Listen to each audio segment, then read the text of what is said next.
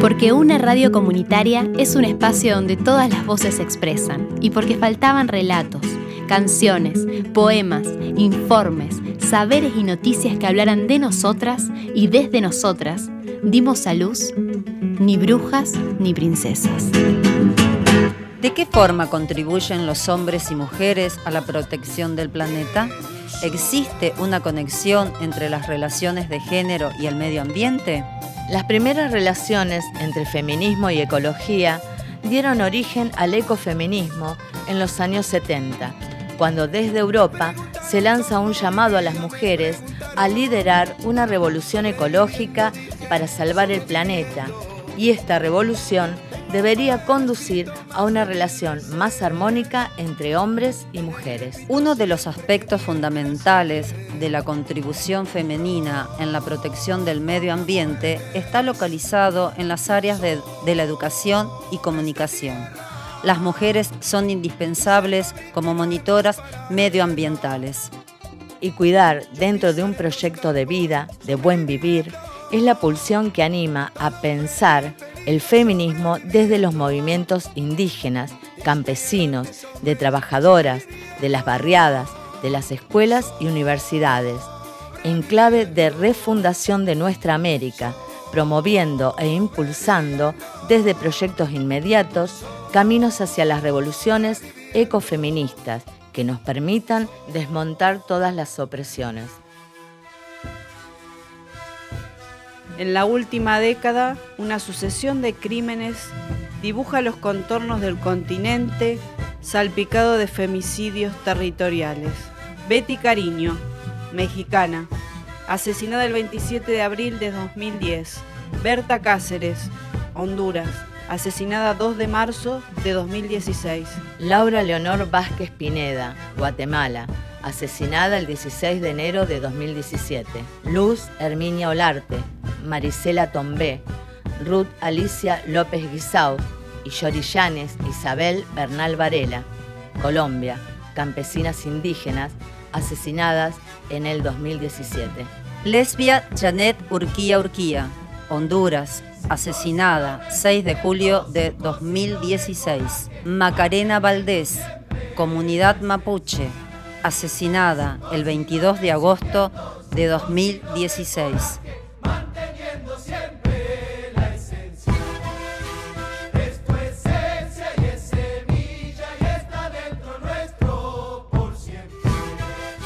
El ecofeminismo, metafóricamente, es como un correr cortinas. Una ventana tiene cortinas que no permiten que traspase la luz. Si abrimos las ventanas, podemos ver la luz del sol, es decir, correr las cortinas del sistema capitalista patriarcal.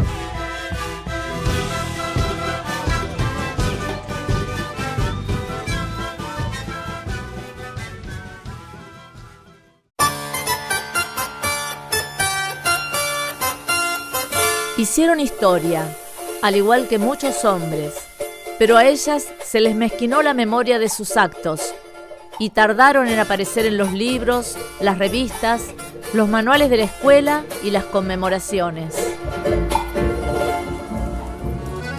Negra, negrísima, inteligente y rebelde, amante de los ríos tormentosos de la selva y de la maraña verde con sus innumerables plantas. A lo largo de su vida vio extinguir esa explosiva naturaleza en manos de la deforestación y la erosión de los suelos. También vio los ojos llorosos de las mujeres y supo responderles, si no tienen leña para cocinar, planten árboles.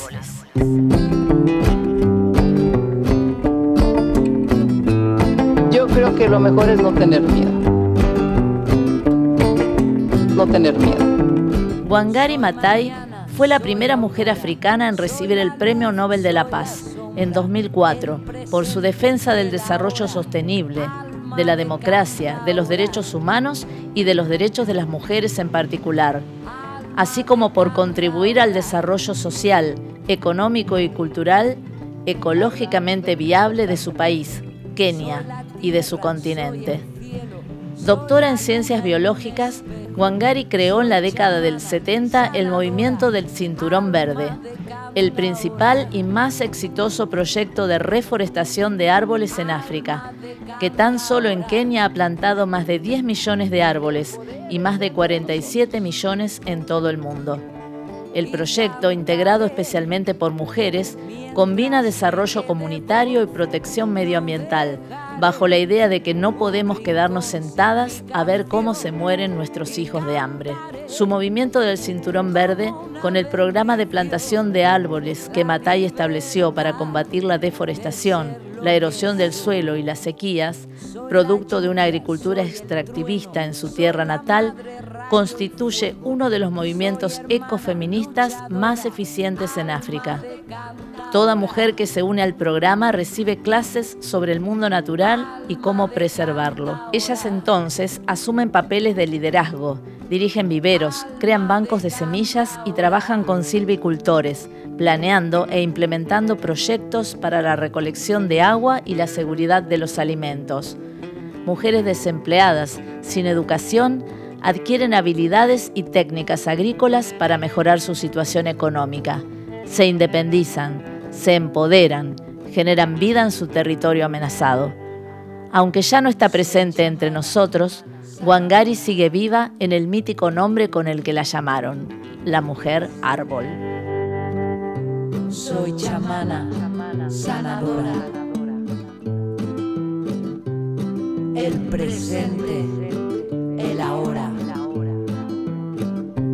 Soy mañana, soy aurora.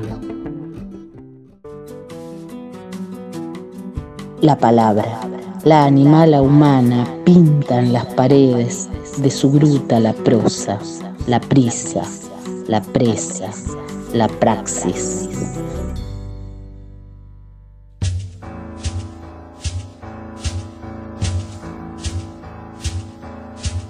Ese hermano que envenena los ríos abre una ancha brecha que le parte la vida. La mano que asesina los huevos de los peces, el dedo que ordena que se sequen las raíces del mundo, que la fruta se pudra antes de llegar a su boca, que en el aire fallezcan las alas de los pájaros y el silencio congele el paisaje de su misma muerte. Ese hermano que pide que los hongos se asomen en lo rubio del trigo y que la noche se abra en el corazón del alto mediodía. Ese hermano que obliga a retroceder al tiempo hasta su aborto, el que invoca calaveras en medio de la fiesta de su propia carne viva, no sabe que se suicida en el ave que cae, no sabe que se muere donde declina el tallo, su alegre columna verde, donde el todo de los campos se convierte en la nada. Ese hermano que envenena los ríos no sabe que envenena también el rojo río que lo anima por dentro, el que desagua en la sangre de sus hijos y lo empetrola hoy y ahora con su error infinito. La mano que alzó la orden de talar el futuro derribó cada hora de ese mañana donde había gestos y rostros que se le parecían al hermano equivocado, al que envenena los ríos.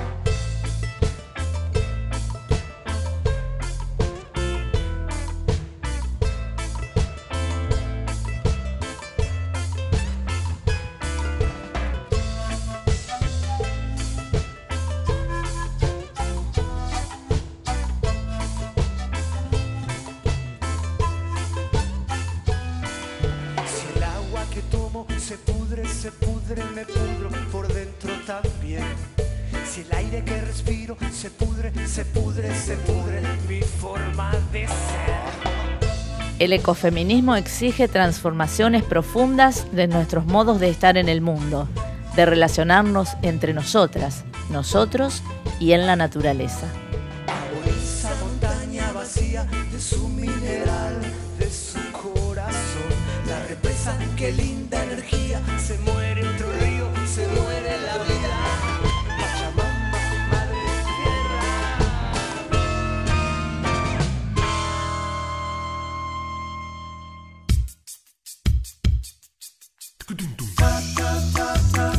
El mundo, un mundo. Mi mundo, tu mundo, mi mundo. Un nuevo mundo hecho con todas las voces. El ecofeminismo cuestiona las premisas y prácticas de la sociedad occidental, que históricamente ha visto a las mujeres y a la naturaleza como objeto de manipulación, control y explotación. La tierra tiene fiebre, necesita medicina y un poquito de amor que le cure la penita que tiene. Ah, ah. En primer lugar, hay que decir que el ecofeminismo no es resultado de un discurso académico, no, no salió de las universidades.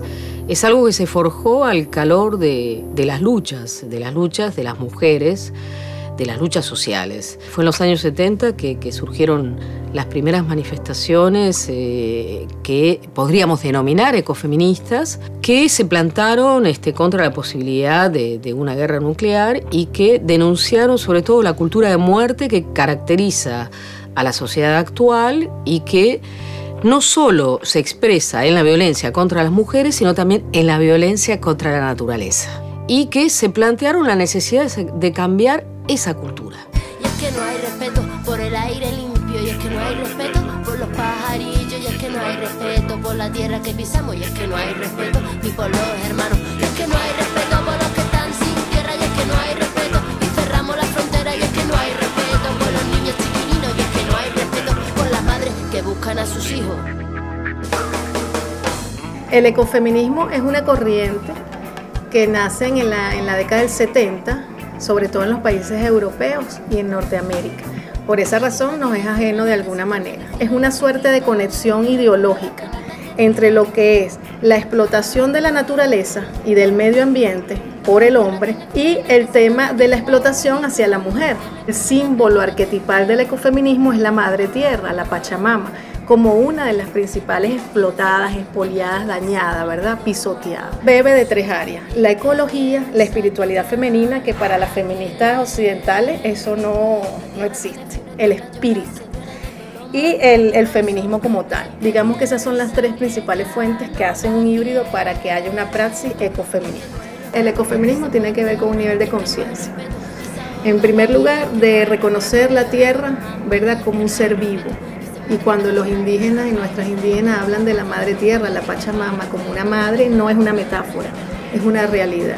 Entonces es en esta articulación entre una problemática común que une mujeres y ecología que se forjó esto que hoy en día denominamos eh, ecofeminismo y que tiene varios ejes conceptuales, pero que en definitiva reenvía sobre todo a la necesidad de repensar la relación sociedad-naturaleza, sobre todo al calor de la crisis eh, socioecológica actual, y que por otro lado considera que las mujeres tienen algo para aportar en esta, en esta crisis, tienen algo para decir, una respuesta que ofrecer.